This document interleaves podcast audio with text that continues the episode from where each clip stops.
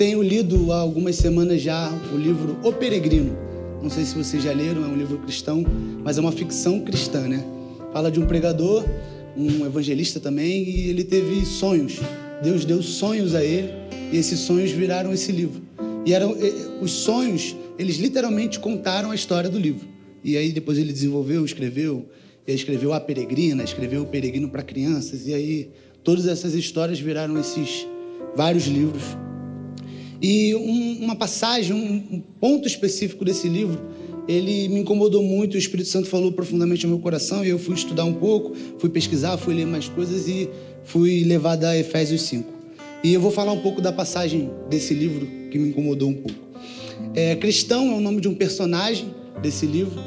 E em determinado momento da caminhada de fé dele, é um relato mesmo, como se ele saísse de uma cidade, que é a cidade da perdição, que é a cidade de quem não serve a Deus, e estivesse encaminhando a vida eterna, estivesse caminhando para a cidade que é chamada de vida, é, cidade celestial ou algo assim. E nesse caminho ele teve alguns, algumas pessoas que ele encontrou, alguns personagens que ele encontrou, e no meio desse caminho ele encontra três personagens específicos, que têm como nome simples, presunção e preguiça.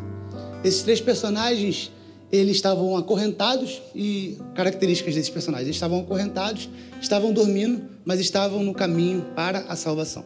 Estavam no caminho para essa cidade que era chamada Salvação, Cidade Celestial. E, e aí, determinado momento, o cristão se incomoda, ele vai acordar esses personagens. Olha, eu vou ajudar vocês a sair dessa, dessas correntes, vamos caminhar para a cidade, tentando animá-los.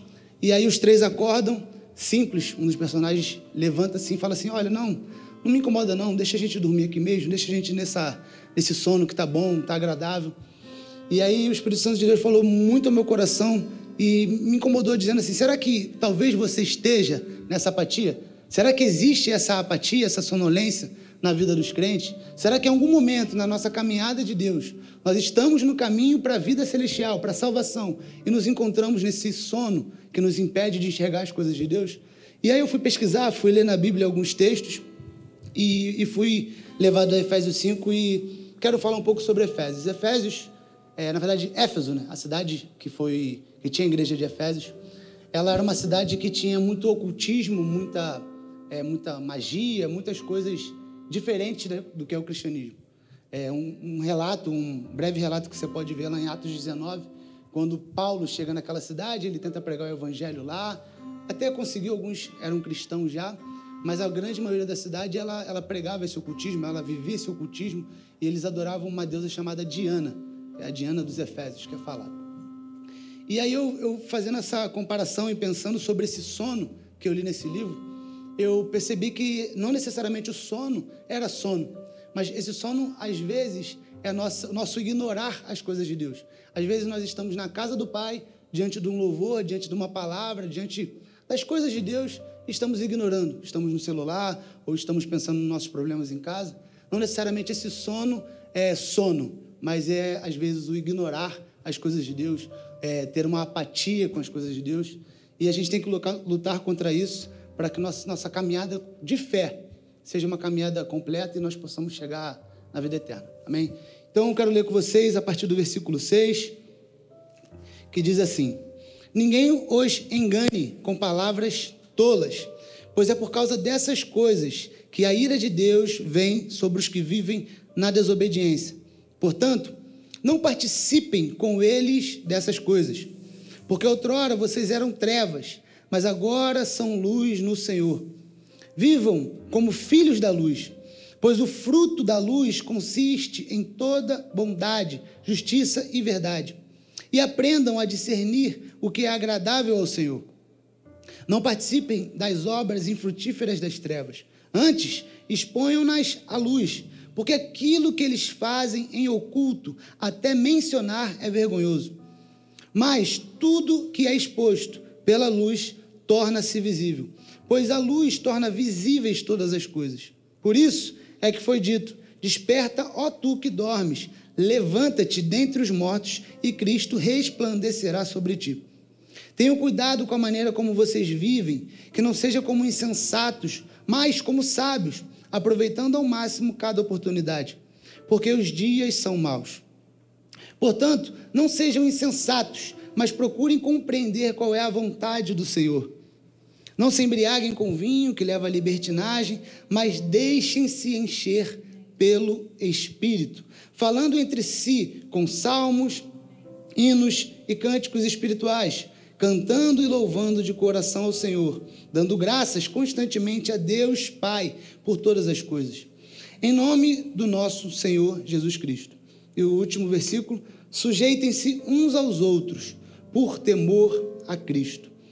Então, quando eu estava lendo esse texto, é, o livro, e depois eu li Efésios 5, eu, eu, eu consegui fazer essa conexão, essa analogia, de que não necessariamente esse sono é um sono, mas que esse sono é essa incapacidade ou esse pecado que existe, é, que as pessoas escolhem viver, que as pessoas se sujeitam, e isso cega a vida delas. É, temos visto aí, e a Bíblia fala muito, e se não me engano em Mateus 24, em Apocalipse também, que as pessoas, a fé de muitos iria se esfriar. As pessoas, elas teriam dificuldade de enxergar as coisas de Deus. As pessoas, elas não irão querer enxergar as coisas de Deus. Isso tem acontecido na igreja, isso tem acontecido nas nossas vidas e nós temos que lutar contra isso. E Paulo aqui nesse texto, ele, ele traz é, eu consegui observar dois problemas que ele trouxe, duas informações, duas coisas que nós podemos evitar e conseguimos evitar e como evitar. E depois ele traz duas soluções incríveis que para qualquer área da nossa vida, principalmente espiritual, a gente vai conseguir desenvolver, crescer e evitar essa, essa tal sonolência, essa tal dificuldade. E a primeira parte, o primeiro ponto, ele fala assim lá em é, Efésios 5, 6. Até o 14, mas eu quero ficar mais no, no 6. Ninguém os engane com palavras tolas, pois é por causa dessas coisas que a ira de Deus vem sobre os que vivem na desobediência. Portanto, não participem com eles dessas coisas, porque outrora vocês eram trevas, mas agora são luz no Senhor. Vivam como filhos da luz, pois o fruto da luz consiste em toda bondade, justiça e verdade. E aprendam a discernir o que é agradável ao Senhor não participem das obras infrutíferas das trevas. Antes, exponham-nas à luz, porque aquilo que eles fazem em oculto, até mencionar é vergonhoso. Mas tudo o que é exposto pela luz torna-se visível, pois a luz torna visíveis todas as coisas. Por isso é que foi dito: Desperta, ó tu que dormes, levanta-te dentre os mortos e Cristo resplandecerá sobre ti. Então, existe um engano, existe um engano que Paulo fala aqui que é, é, é, um engano que pode nos fazer desviar. Esse engano é esse sono, essa apatia, essa indiferença para as coisas de Deus. E com certeza naquela época Paulo tinha isso em mente. Existiam falsos profetas. Inclusive, eu quero já até adiantar e ler com vocês lá em Mateus 24, versículo 4 e 5. Jesus diz assim para os discípulos: os, os discípulos o indagam e ele fala assim: Cuidado, que ninguém os engane Pois muitos virão em meu nome, dizendo: Eu sou o Cristo, e enganarei a muitos. Então, é, eu acredito que na, na, Paulo, quando ele escreveu isso aos Efésios, ele tinha em mente essa realidade. Que na igreja de Cristo, que no corpo de Cristo, em outros lugares, existiam pessoas que viviam essa apatia, viviam essa indiferença, viviam esse sono. E, e eles, eles pra, é, é uma, um direcionamento de Paulo para os Efésios para que eles não ignorem isso, para que eles deem atenção às coisas de Deus e ignorem as coisas que vinham desse, desses falsos profetas, ou vinham desses falsos Jesuses, tá? Então, que você possa observar isso na nossa vida, porque no contexto atual, nos dias de hoje, nós vemos isso. Nós vemos pessoas que pregam falsos evangelhos, nós vemos falsas pregações sendo feitas, nós vemos falsas realidades, falsas é, doutrinas sendo direcionadas para a igreja de Cristo e que eu e você possamos ficar atentos, vigiar, orar, para que isso não aconteça com as nossas vidas. E eu quero ser bem breve, mas bem enfático nisso, e quero caminhar agora para o versículo 15 e dizer, ler com vocês. Tenham cuidado com a maneira como vocês vivem que não seja como insensatos, mas como sábios, aproveitando ao máximo cada oportunidade, porque os dias são maus.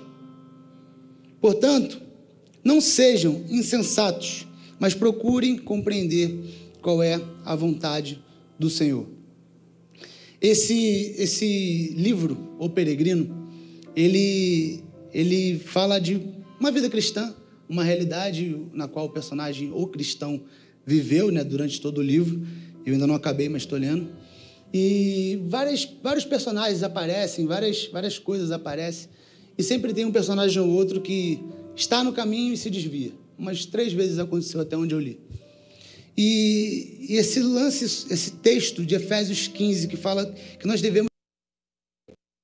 Essa sabedoria é remetida, a, depois a gente vai ler, mas eu quero já adiantar, ela é remetida aos versículos 18, 19 e 20, que falam sobre estratégias ou soluções que eu e você temos que ter nas nossas vidas para evitar essa apatia, mas ou para andar em sabedoria. Eu e você temos a escolha, nós podemos escolher viver em sabedoria viver e caminhar em sabedoria diante das coisas de Deus. Então nós precisamos ficar atento, atentos, é, porque essa apatia ela chega para alguns, essa apatia, essa cegueira, ela chega para alguns. A Bíblia fala, a Bíblia é bem clara que a fé de muitos iria esfriar. Então que eu e você possamos não dar atenção a isso, fugir disso, buscar a presença de Deus, buscar as coisas de Deus, buscar o Espírito de Deus e viver uma profundidade nesse amor de Jesus Cristo. Amém? Que nós possamos ficar atentos nisso. Um grande exemplo e uma coisa que foi, foi pregada no domingo à noite, no último domingo à noite, a pastora Marise falava de uma experiência dela, vou até citar, licença, pastora. É, e ela falava que ela viu um filme com o pastor Lúcio. Em determinado momento, o filme era muito ruim tinha muita morte, muita coisa que não cabia para a vida dela. Desculpa, tá, pastor? Estou citando aí. e aí, em determinado momento, ela falou que não, não, vamos tirar esse filme, vamos tirar. Isso, quando eu, quando eu li esse texto de Efésios 15, eu lembrei dessa situação. Porque às vezes tem coisas que elas não nos cabem, tem lugares que não nos cabem, tem pessoas que às vezes nos fazem mal e nos fazem desviar. Você não tem que ah, ignorar a pessoa, não falar do evangelho de Jesus para ela. Você tem que sim pregar o evangelho para ela, mas a influência dela não pode chegar até a sua vida. A influência dela não pode te atingir de tal forma que você saia do caminho.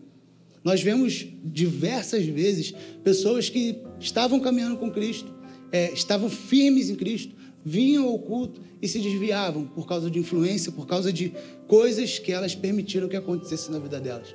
Então, andar em sabedoria é andar vigilante. Andar em sabedoria é andar é, atento, não ignorando que existe um inimigo das nossas almas, não ignorando que existe alguém que quer nos destruir e nos matar e nos impedir de caminhar esse caminho que o peregrino caminhou, que é o caminho de fé. Então eu e você precisamos estar vigilantes. Amém? E andar em sabedoria é andar vigilante. 1 Pedro 5, versículo 8 e 9 Diz assim: Sejam sóbrios e vigiem.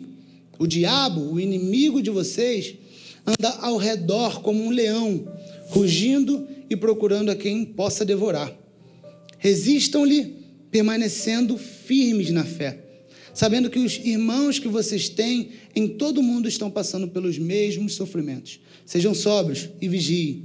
O diabo, o inimigo de vocês, anda ao redor como um leão, rugindo e procurando a quem possa devorar. Eu estava pensando, quando, é, quando eu li esse Efésios 15, Efésios 5, 15, e depois eu li 1 Pedro, Satanás ele não quer que você acredite que Jesus não existe. Sabe? Ele sabe que Jesus existe e ele sabe que a gente sabe que Jesus existe. Satanás ele quer que você acredite num outro Jesus, naquele que não morre na cruz, naquele que não se sacrifica pela sua igreja, naquele que não fez as coisas maravilhosas, naquele que não é o Deus. Ele quer, que, ele quer que você acredite num outro personagem, num outro Jesus, um Jesus que na verdade nem existe. Porque o Jesus, o nosso Jesus, o Jesus que eu e você cremos, ele morreu na cruz sim, ele morreu pelos meus e seus pecados, ele, ele sacrificou o nosso lugar, como diz lá em João 3, 13, que Deus amou tanto o mundo que deu seu Filho unigênito para que todo aquele que nele crê não pereça, mas tenha a vida eterna. Então é esse Jesus. Satanás, ele fica ao derredor, olhando a fraqueza, olhando a dificuldade e tocando nessa dificuldade, te impedindo de encaminhar, te impedindo de caminhar, te impedindo de, de viver as coisas de Deus, te fazendo ignorar, te fazendo é, ter cegueira, te fazendo ter sonolência.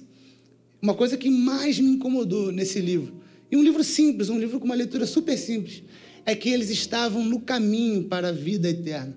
Eles estavam presos, acorrentados no caminho para a vida eterna. Será que a gente às vezes pode se encontrar acorrentado, mas na igreja? Vindo à igreja todo domingo, vindo, é, ouvindo as coisas de Deus, mas presos. A palavra de Deus, eu, se não me engano, é Gálatas 5,1, eu anotei aqui embaixo, diz que foi para a liberdade que Cristo nos libertou.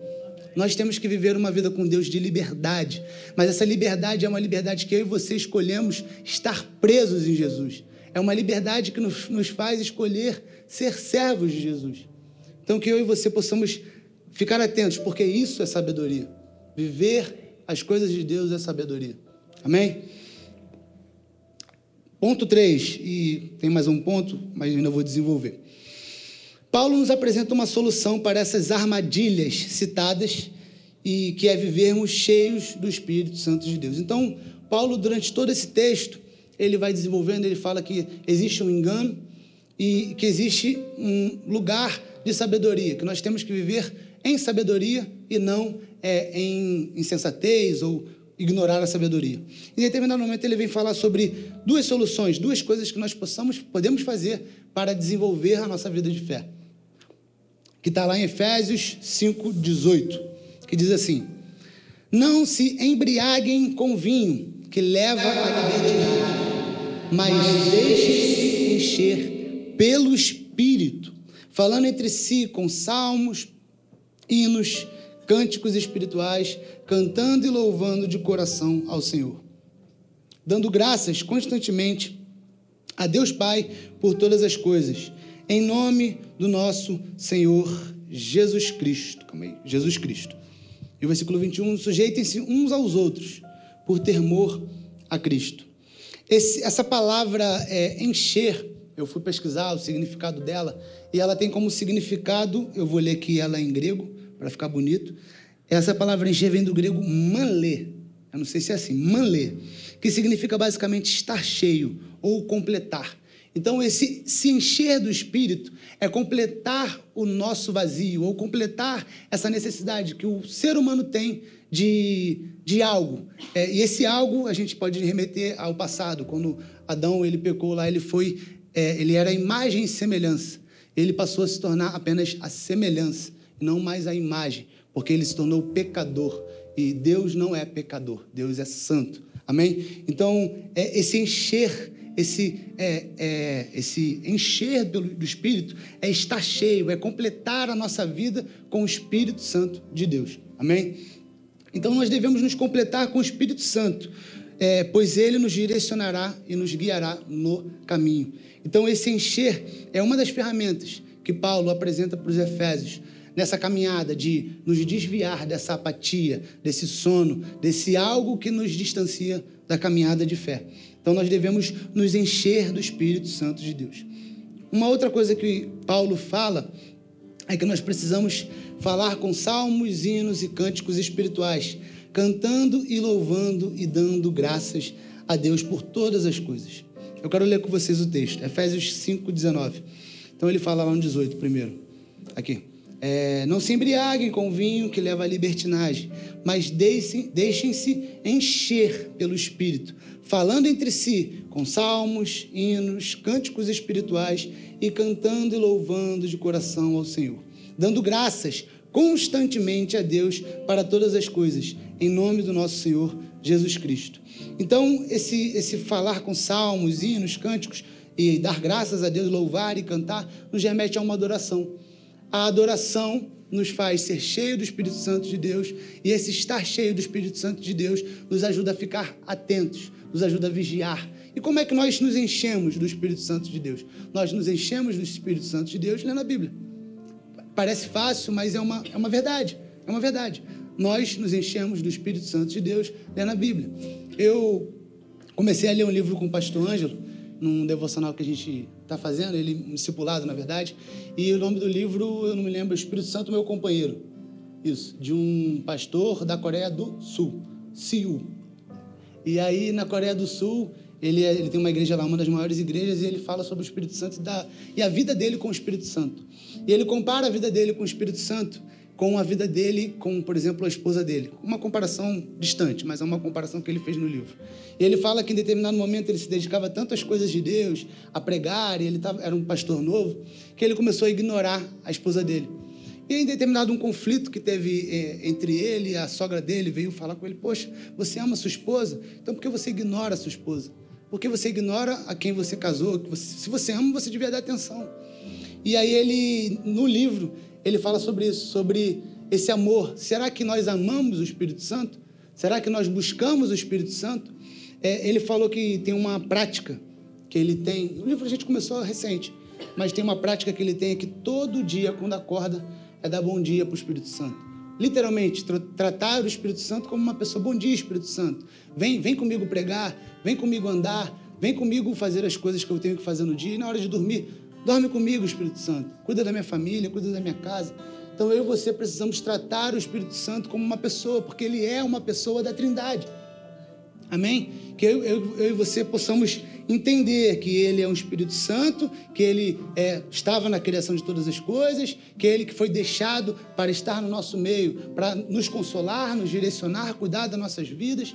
Então, que eu e você possamos tratar o Espírito Santo, o Espírito Santo como o Espírito Santo, porque Ele é santo e ele requer nossa atenção, amém? Finalizando, eu quero ler mais dois textos com você, é, Salmos 29, 2, que diz assim: Atribuam ao Senhor a glória que o seu nome merece. Adorem o Senhor no esplendor do seu santuário. Então aqui fala sobre uma atribuir ao Senhor a glória que ele merece. Deus é digno de glória. Deus é digno de adoração. O Espírito Santo é digno de, da sua atenção. Ele pede a sua atenção, ele quer a sua atenção, mas você precisa se voltar para ele, para que ele possa se manifestar para a sua vida. Amém? Efésios 5, e eu finalizo, finalizo com esse, com esse texto. Efésios 5, versículo 1 e 2, que diz assim: Portanto, sejam imitadores de Deus, como filhos amados, e vivam em amor, como também Cristo nos amou e se entregou por nós como oferta e sacrifício de aroma agradável a Deus. Então, que eu e você possamos imitar a Cristo, que eu e você possamos ficar vigilantes diante da apatia que existe na igreja de Cristo, em algumas pessoas, no mundo. Muitos têm se desviado da fé, muitos têm ignorado a fé, muitos estão no caminho, mas estão presos no pecado, acorrentados no pecado. E a palavra de Deus diz, como eu já falei em Gálatas, que Cristo nos libertou. Foi para a liberdade que Cristo nos libertou. Então hoje nós somos livres, livres de qualquer amarra, mas estamos presos por escolha própria ao Senhor Jesus Cristo. Amém? Você possa ficar de pé. Vamos orar para encerrar. Então, reflita sobre isso, reflita sobre essa apatia e busca o Espírito Santo como solução para essa apatia, como solução para essa indiferença. Que você possa olhar para a sua vida agora, refletir e ver que é, sempre tem mais para desenvolver na vida de fé, na vida cristã, nas coisas de Deus. Que você possa buscar o Espírito Santo, buscar se aprofundar na vida com Deus. Amém?